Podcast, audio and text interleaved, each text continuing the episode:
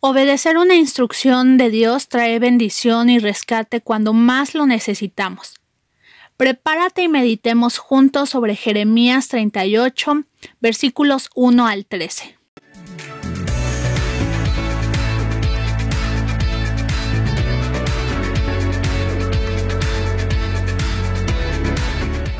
El tema del tiempo con Dios es el que salva la vida del prójimo. Leamos.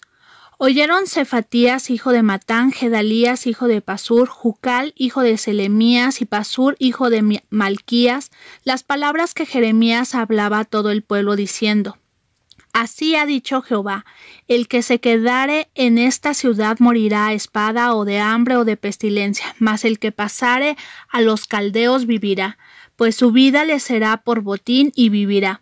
Así ha dicho Jehová, de cierto será entregada esta ciudad en manos del ejército del rey de Babilonia y la tomará. Y dijeron los príncipes al rey, Muera ahora este hombre, porque de esta manera hace desmayar las manos de los hombres de guerra que han quedado en esta ciudad y las manos de todo el pueblo, hablándoles tales palabras, porque este hombre no busca la paz de este pueblo, sino el mal. Y dijo el rey Sedequías, He aquí que él está en vuestras manos, pues el rey nada puede hacer contra vosotros. Entonces tomaron ellos a Jeremías y lo hicieron echar en la cisterna de Malquías, hijo de Amelec, que estaba en el patio de la cárcel, y metieron a Jeremías con sogas, y en la cisterna no había agua, sino cieno, y se hundió Jeremías en el cieno. Y oyendo Ebedmelech, hombre etíope, eunuco de la casa real, que habían puesto a Jeremías en la cisterna, y estando sentado el rey a la puerta de Benjamín, Ebedmelech salió de la casa del rey y habló al rey diciendo, Mi señor rey, Mal hicieron estos varones en todo lo que han hecho con el profeta Jeremías, al cual hicieron echar en la cisterna, porque allí morirá de hambre, pues no hay más pan en la ciudad.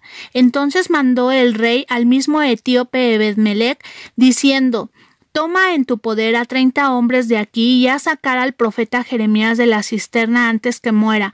Y tomó Ebedmelech en su poder a los hombres y entró a la casa del rey debajo de la tesorería y tomó de allí trapos viejos y ropas raídas y androjosas y los echó a Jeremías con sogas en la cisterna.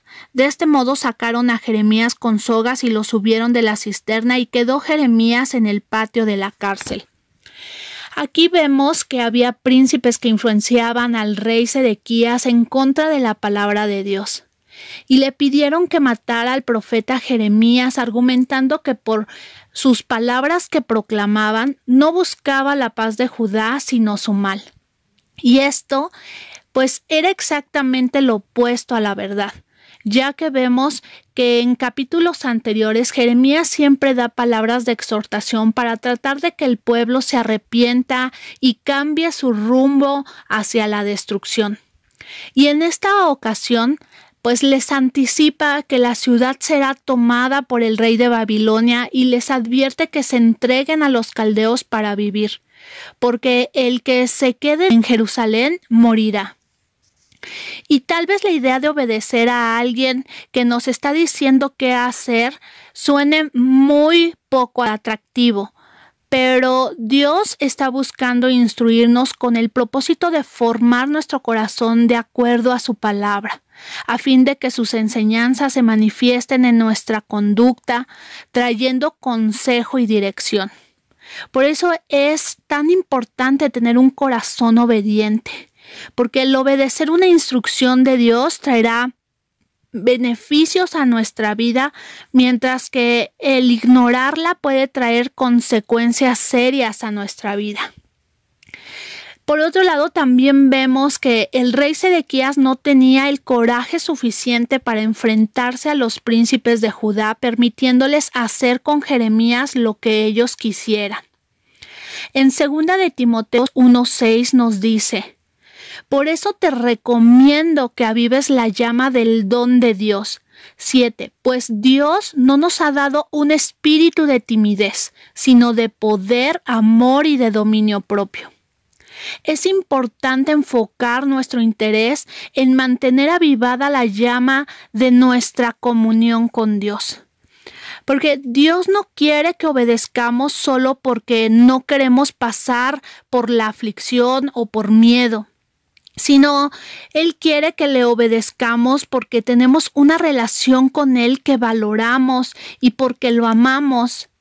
Y debemos trabajar en hacer a un lado la pereza o distracciones o simplemente es cosa de ordenar nuestras prioridades y darle el primer lugar a Dios en nuestro día a día para que nuestra llama no esté débil, sino que se vaya avivando nuestro espíritu porque mientras más esté avivada esta llama, seremos fortalecidos y cuando estos príncipes quieran venir a matar la palabra de Dios que hay en nosotros o nuestra comunión con Él, pues tendremos la revelación para identificar toda obra de maldad y con autoridad, con fortaleza y con determinación echar fuera todo pensamiento contrario a la voluntad de Dios. Por otro lado, vemos que cuando honramos y obedecemos a Dios con valentía, Él siempre extenderá su mano para ayudarnos de las formas menos esperadas. Y la única obediencia que puede trascender a pesar de las vicisitudes es la que está basada en el amor, como la obediencia de Jeremías. Dios nos llama a tener no solo, no solo una comunión, sino una comunión estrecha de amor con Él, donde el obedecerle nos llene de gozo. Familia, espero que esta palabra sea de bendición y que permitamos al Espíritu Santo seguir obrando en nuestros corazones. Que Dios les bendiga.